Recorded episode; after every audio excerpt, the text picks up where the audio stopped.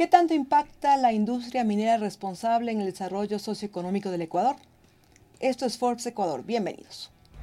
Forbes de Ecuador abre sus puertas para un encuentro personalizado uno a uno, porque nada es personal, solo negocios. Queremos dar la bienvenida a Juan José Herrera, él es gerente senior de sostenibilidad de negocios de Lundin Gold aquí en el país.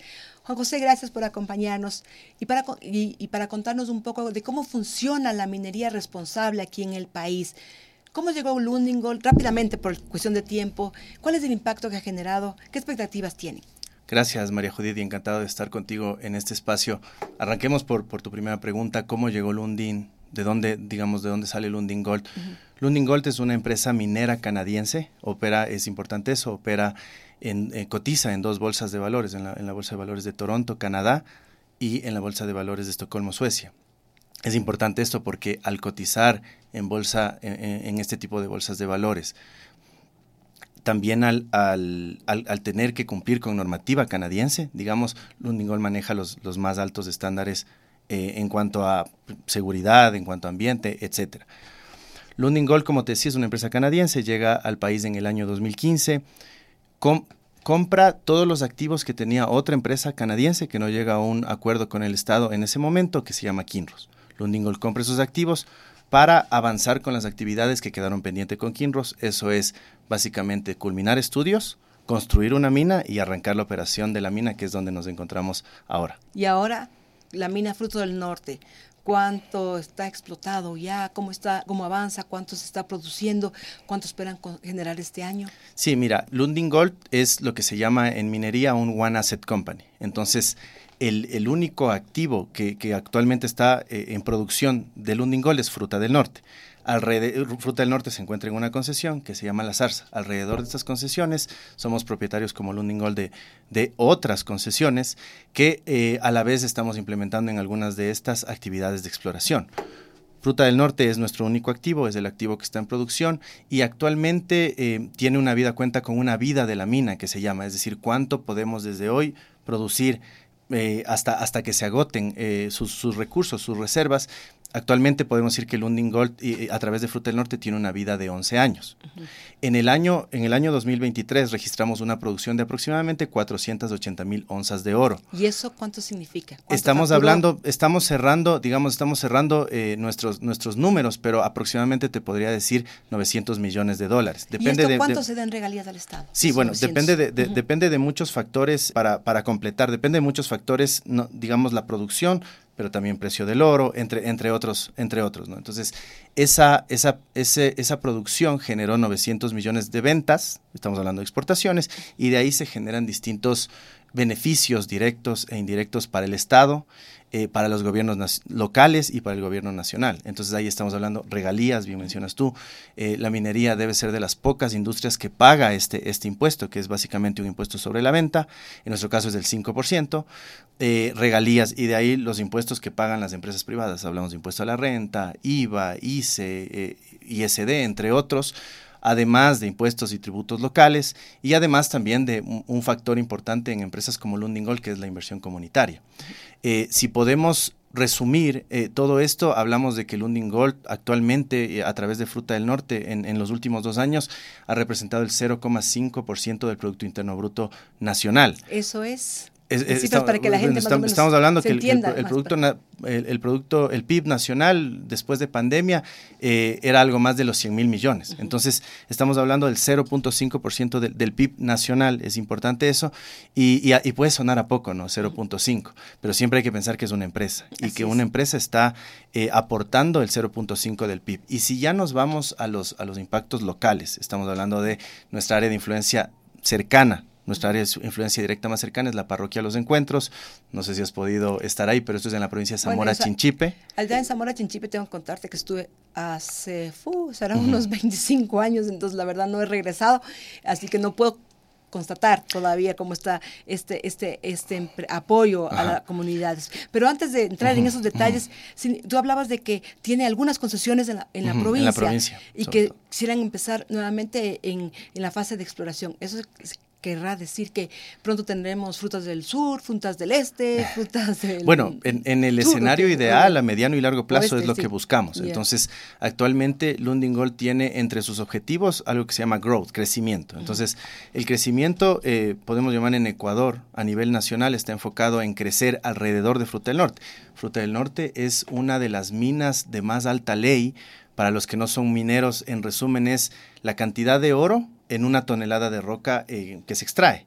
Entonces, eh, es básicamente la, la, digamos, la concentración del oro en la roca. Lundin es una de las, de las, de las minas, perdón, Fruta del Norte es una de las minas de más alta ley del mundo. Es decir, que hay mucho oro en la roca que está compacto, entonces eso lo, la hace a Fruta del Norte una mina de bajo costo, entre otros. Cuando, cuando uno habla con los geólogos... Claro, a lo que te quería preguntar, porque la, exploración minera siempre es como un tabú, un, el cuco, digamos, de, la, de, las empresas, porque se, dice, se habla mucho de que afecta el medio ambiente y y no hay una contribución hacia las comunidades. ¿Cuál es la real situación con Lundingol? Cuéntanos. Sí, bueno, para entender el impacto económico que genera eh, un proyecto y, posteriormente una operación minera, hay que entender las fases de la minería. Entonces, hablamos de exploración. Incluso en exploración hay dos fases, la exploración inicial y la exploración avanzada la exploración inicial, el impacto incluso económico, ambiental, etcétera, es muy bajo porque son geólogos, digamos, a lo largo de orillas del río, a lo largo de montañas, buscando por indicios que les dan a pensar que ahí hay, potencial. Exploración avanzada ya implica perforación y esto es, digamos, eh, son perforaciones que se hacen y se extraen testigos, que son, no sé si has podido ver, unos tubos de roca largos en los que los geólogos pueden eh, hacer, hacer tareas de, investigación ahí mismo o en laboratorios eh, certificados. Cuando se descubre eh, que ya efectivamente ahí hay algo, se pasa a una fase de estudios. Un mensaje ahí importante, María Judith, eh, son, digamos, si tú comparas el número de, de, proyectos o de prospectos que inician esta fase de exploración, a, los que terminan siendo un proyecto y, posteriormente una operación es mínimo. Entonces, la industria minera a gran escala es una industria de riesgo. Importante aclarar eso, porque pasan décadas desde que tú descubres algo, en el caso de, Fruta del Norte fue el 2008, hasta que tú empiezas a extraer ese mineral que, que, para nuestro caso fue 2019-2020. ¿Y cuál entonces, el impacto pasan décadas. Ustedes, bueno, entonces, volviendo al impacto. Eh, el impacto en exploración, como te decía, es menor porque son presupuestos o, inversión en, ese, en ese momento limitadas.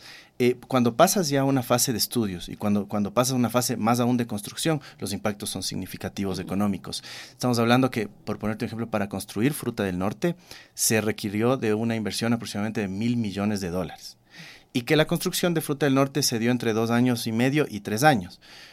Eh, para los, para, yo soy economista, entonces para los que, los que podemos entender lo que significa invertir ese, esa cantidad de dinero en, dos años y medio, en tres años, es una inyección directa a la vena de la economía. Es lo que, por ejemplo, actualmente necesita el país. Entonces, estamos hablando de la, de la inversión.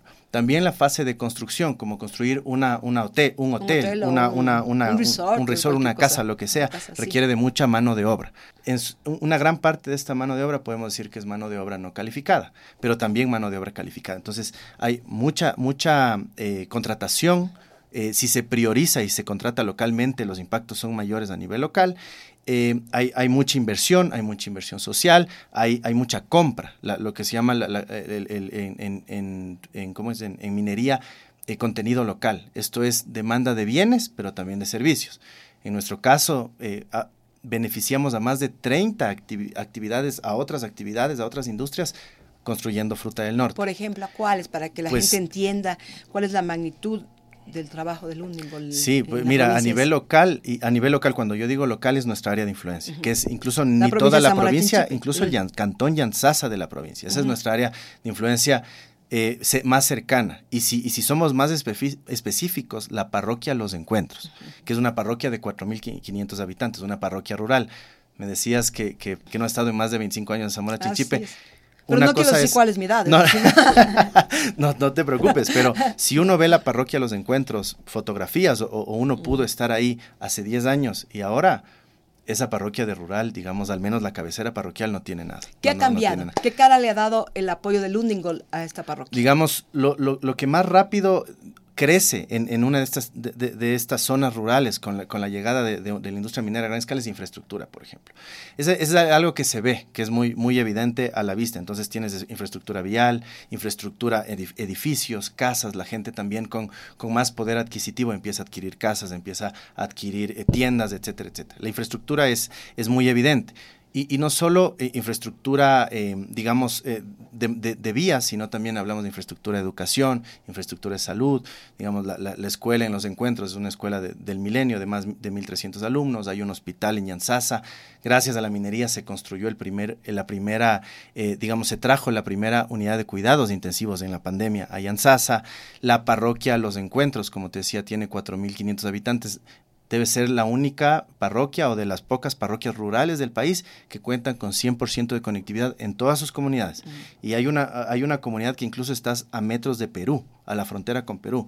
Con eso puedes imaginarte lo que es eh, eh, una, una iniciativa de este tipo, ¿no? De, de, de, infraestructura. Y Juan José, ¿cuánto invierten ustedes o han invertido en, esto, en, estos, en este tiempo para otorgar toda esta infraestructura, comodidad, si se podría decir, a las comunidades cercanas a la, a la mina Fruta del Norte. Sí, mira, si, si estamos hablando de inversión comunitaria, que es, eh, es, lo que hace el equipo de responsabilidad social, es lo que hace el área de sostenibilidad y es lo que hace la Fundación Lundin acá en Ecuador, estamos hablando de aproximadamente 35 millones de dólares desde nuestra llegada hasta el año, hasta el año 23, hasta el cierre del 23.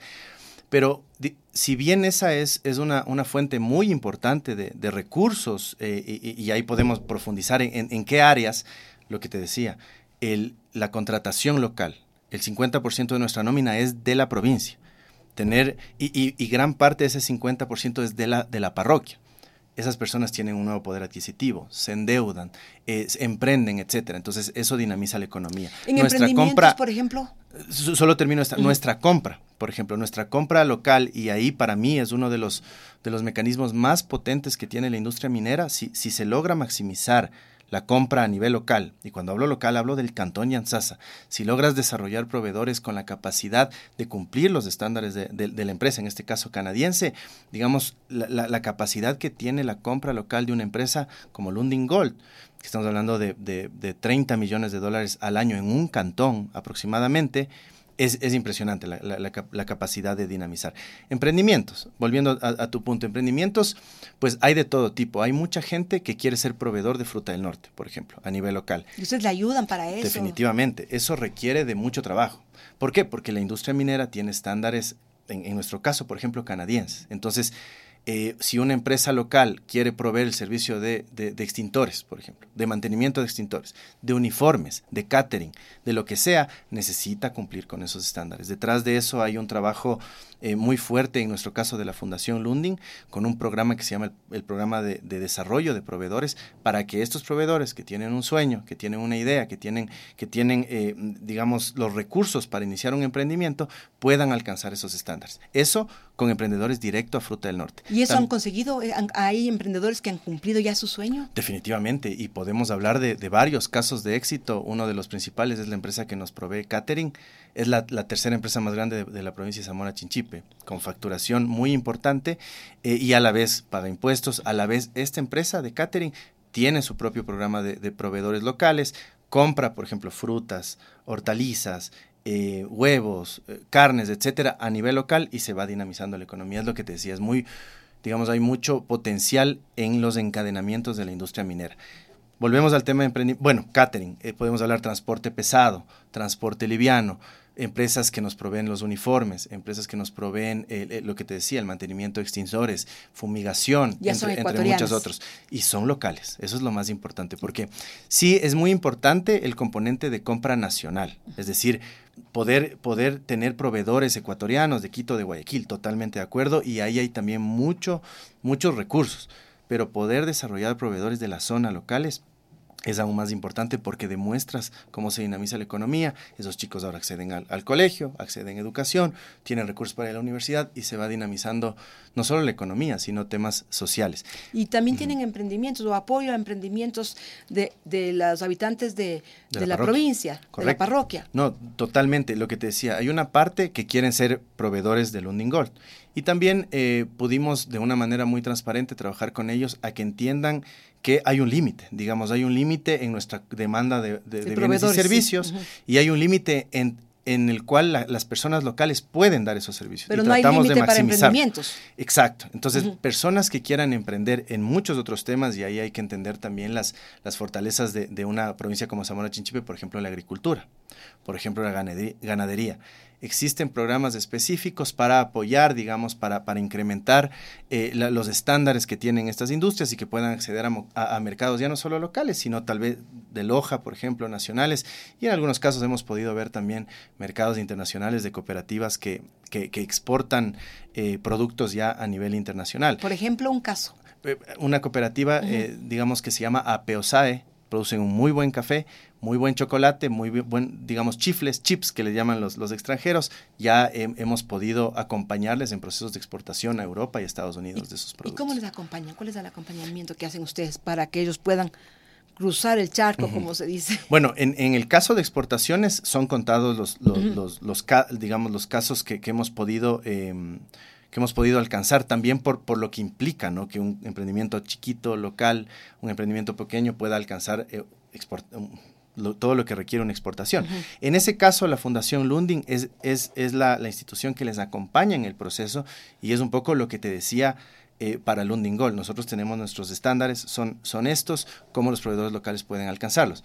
Para exportar tal o cual producto, los estándares son estos, cuáles son las brechas y cómo la fundación puede entrar a contribuir en, en el cierre de esas brechas para la exportación. Algunos casos, por ejemplo, se me viene a la mente una certificación para exportar eh, café orgánico, cacao orgánico, necesitas una certificación. La fundación les apoya en el proceso de obtener esa, esa certificación. Y aprovechando que, que, que, te han traído acá los chocolates, este es un, un caso, eh, digamos, para, para, para mí muy emblemático porque proviene de la nacionalidad indígena Shuar. Entonces, este es un emprendimiento, nació de, de, una idea de la Federación Shuar de Zamora Chinchipe por rescatar su, su cultura, por rescatar sus valores. Entonces, se construyó en, en, en, Zamora, en Ciudad Zamora en este caso, en la provincia de Zamora Chinchipe, un museo, un centro de interpretación cultural Shuar que eh, te invito a ti, invito a los que nos puedan escuchar a visitarlo, es el, debe ser de los principales atractivos de la provincia. Entonces uno puede eh, conocer cómo era la cultura shuar, cómo comían, cómo cazaban, etcétera, etcétera. Eh, han, han, podido construir una aldea shuar como la construían hace millones de años. Entonces, em, digamos, es, eso llama mucho la atención. Este mismo, esta misma empresa, Shuar Num, que podemos ver acá, em, tenía un sueño también bueno, eh, siempre la, industria turística va a ser un desafío, no hay mucho turismo en Zamora Chinchipe, cómo damos el siguiente paso, queremos nuestra marca de productos. Entonces, este, por ejemplo, es un chocolate Shuar que tiene incluso productos que de, allá de la zona, Guayusa, por ejemplo. Entonces, ahora estamos en el proceso a través de la Fundación Lundin con Shuar Num de llevar esos, esos productos a otros mercados, Quito, Guayaquil, Loja, Cuenca, ¿Y, e incrementar sus ventas. No, no, te voy a negar, es, es duro. Sin embargo, cuando ya cuentas con las certificaciones, con cuentas, cuentas ya con todos los estándares sanitarios, por ejemplo, el semáforo que podemos ver acá, ya ya, cada vez vemos cómo sus, ventas se van incrementando. Ya de ahí pasamos a una etapa en la que tienes un buen producto, pero tienes que empezar ya con temas de marketing, por ejemplo, con temas de ya más ubicación de mercados, establecer precios, estudios de factibilidad, entre otros, para poder acceder a mercados. Por lo pronto las ventas se encuentran incrementando y es un muy buen producto, te invito a probar. De ley, se acaba este podcast y lo probamos. Pero cuéntame, ¿cómo es la relación de Luningol con la comunidad? Si uno si uno, por eso es importante este espacio, porque si uno habla de la industria minera en Ecuador, uno dice es una industria polémica, las comunidades no quieren industria minera. En los encuentros en Yansasa podemos decir que no es así. En, los encuentros nosotros, Lundingol, tenemos eh, una muy buena relación, no solo con las comunidades, con todo lo que tiene que ver con los stakeholders que se llaman, las partes interesadas. Entonces estamos hablando empresas privadas locales, estamos hablando la, la, academia a nivel local, eh, las comunidades, las autoridades locales, muy importante.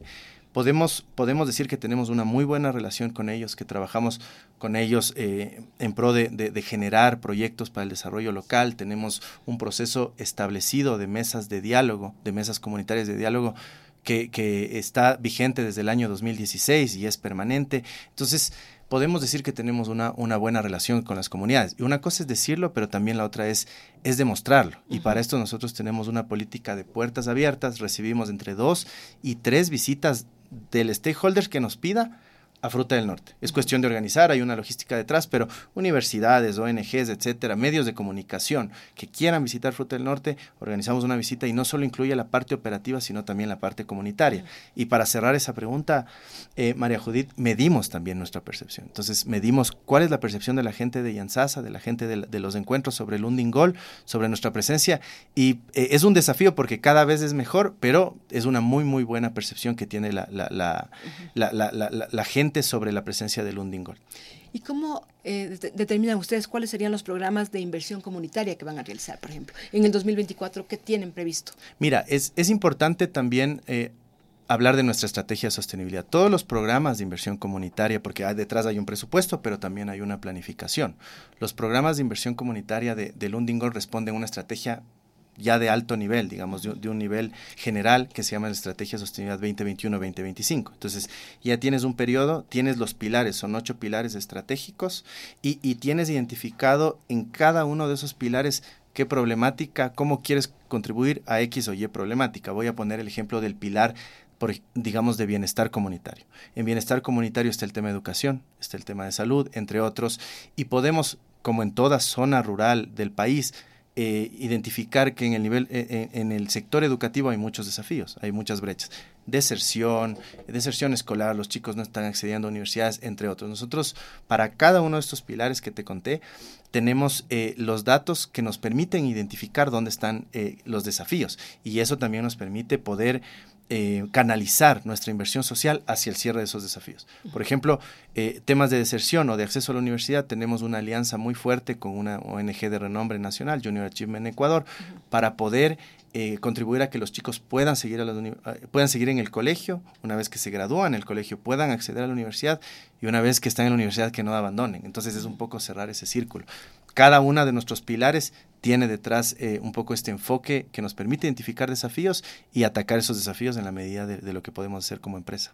Estamos a poco de terminar ya la entrevista o este, este, diálogo justamente por el tema tiempo, que lamentablemente siempre nos queda corto. Pero Juan José, ¿crees tú que con el trabajo de la mina Frutas del Norte y con Lundicol, un poco como que se ha podido rescatar esa imagen de oveja negra que tiene la extracción minera. Definitivamente. Vuelvo al, tema, la industria minera no es una sorpresa a nivel nacional, es polémica. Pero nosotros en Yansasa, en los encuentros de Zamora Chinchipe, hay que recordar que ahí hay dos minas. Podemos decir que, que la minería responsable, que la minería industrial genera impactos sociales, impactos económicos eh, y que puede generar estos impactos a nivel nacional. el impacto ambiental también se mantiene, aunque en mínimas cantidades. Digamos, eh, como toda actividad, como toda industria genera impacto ambiental. Lo importante del impacto ambiental es gestionarlo. Entonces, detrás de nuestra estrategia, uno de los ocho pilares que te hablaba de nuestra estrategia de sostenibilidad es cuidado del ambiente en ese pilar hay medidas específicas sobre cómo gestionamos el agua, sobre cómo gestionamos la biodiversidad. Estamos en la Amazonía, es una de las zonas más diversas del mundo, cómo gestionamos la biodiversidad, cómo gestionamos los desechos, entre otros. Y, podemos eh, evidenciar cómo el impacto en nuestros casos se gestiona, es mínimo y que cumple con estándares no solo ecuatorianos, marco normativo ecuatoriano, sino marco normativo canadiense, estándares internacionales en distintas temáticas ambientales. Pero volviendo a tu pregunta, la importancia, digamos, de la minería. Zamora Chinchipe, eh, y, ahí vuelvo a mi análisis, comparar 5, 6, 8, 10 años atrás y ahora. Zamora Chinchipe siempre fue una de las provincias más pobres del país. Uno puede ver datos del INEG en este caso. Zamora Chinchipe hoy en temas de empleo, en temas de salarios, en temas de educación, en temas de pobreza, es una provincia media y, la única respuesta de por qué pasó esto es, minería responsable y podemos nosotros dar fe de eso en Yansasa con todos los datos que levantamos de, líneas base de censo, cómo estamos cambiando la, vida de las personas de la mano del cuidado del ambiente que, tú mencionas que es, es muy, muy importante. Pero la minería ilegal sigue siendo una piedra en el zapato aquí en el Ecuador y sobre todo en la zona de, las, de las provincias como Zamora Chinchipe, en zonas como Saruma, en zonas como eh, en Buenos Aires, en Imbabura para citar algunos casos. La minería ilegal es una, es una piedra en el zapato y, es, es, una actividad muy peligrosa, no solo en Ecuador, sino para otros países como Colombia, como Perú, e, entre otros, y en Ecuador se ha incrementado. Es un desafío porque esa es la minería que no tiene rostro. La minería legal, la que hacemos nosotros, la que tiene rostro, la que paga impuestos, genera, gestiona sus impactos ambientales, genera, genera educación, entre otros, todo lo que hemos podido hablar. La otra no, la otra, además de, afectar significativamente el ambiente. Hay temas ya por detrás de narcotráfico, hay temas de, tratas, eh, entre otros, que hacen que sea una problemática muy difícil de, combatir en el Ecuador y que cada vez está creciendo más. Lo vemos en Zamora Chinchipe, lo podemos ver, eh, pero también lo podemos ver en otras provincias como en Napo, eh, en, en, lugares como Saruma, en Buenos Aires, en Imbabura, en el cual ya existe un nivel de minería ilegal que se vuelve incluso difícil de controlar para el Estado. Si eso se sale de las manos, se puede convertir en un problema estructural porque está muy vinculado al narcotráfico, el lavado de dinero, entre otros temas. ¿Y tú crees que de alguna manera Lundingol podría, por ejemplo, eh, eh, educar a, a las comunidades hacia lo lo riesgoso que es la, minería ilegal o no? Bueno, en nuestro caso lo hacemos. En nuestro caso, digamos, Zamora Chinchipe siempre ha sido una provincia minera, de minería artesanal, y hay que saber distinguir también entre minería artesanal y minería ilegal. Minería artesanal, según la ley, es familias que, que hacen minería para su subsistencia pero no personas que tienen cinco retroexcavadoras. Entonces, la, distancia entre la una y la otra es muy grande. Nosotros coexistimos con los mineros artesanales que quieren operar en nuestras, en nuestras concesiones. Para eso hay un proceso en el cual nosotros asistimos a los mineros artesanales en ese proceso firman un contrato de explotación con nosotros y nosotros también podemos monitorear que lo estén haciendo cumpliendo con, temas ambientales, cumpliendo con temas de, salud y seguridad y que lo estén haciendo bien. Entonces, de alguna manera podemos así primero controlar, al menos de nuestras concesiones, la minería ilegal, pero también no destruir medios de subsistencia de mineros artesanales que estaban ahí antes, que quieren eh, seguir con sus actividades de minería artesanal, nosotros pues eh, los acompañamos en el proceso de formalización. Esa es otra iniciativa que tenemos, parte de nuestra estrategia sostenible. Podríamos hablar horas de este tema de sostenibilidad, pero lamentablemente el tiempo siempre nos queda corto. Juan José, muchísimas gracias por haber estado aquí ahora en Forbes Ecuador. Gracias a ti, eh, María Judith. Y una reflexión final, eh, Lundin Gold está demostrando que la minería responsable existe en Ecuador. Basta dar, una mirada a lo que es la ciudad de Yansasa, lo que es la provincia de Zamora Chinchipe. Eh, creo, yo firmemente, como, creemos como Lundingol, pero también yo personalmente creo que la industria minera a gran escala responsable es una de las pocas alternativas que tiene este país para salir del momento en el que nos encontramos. Hay mucho potencial, debemos aprovecharlo de manera responsable.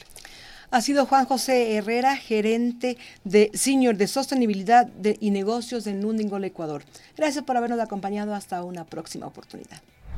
Forbes de Ecuador abre sus puertas para un encuentro personalizado uno a uno, porque nada es personal, solo negocios.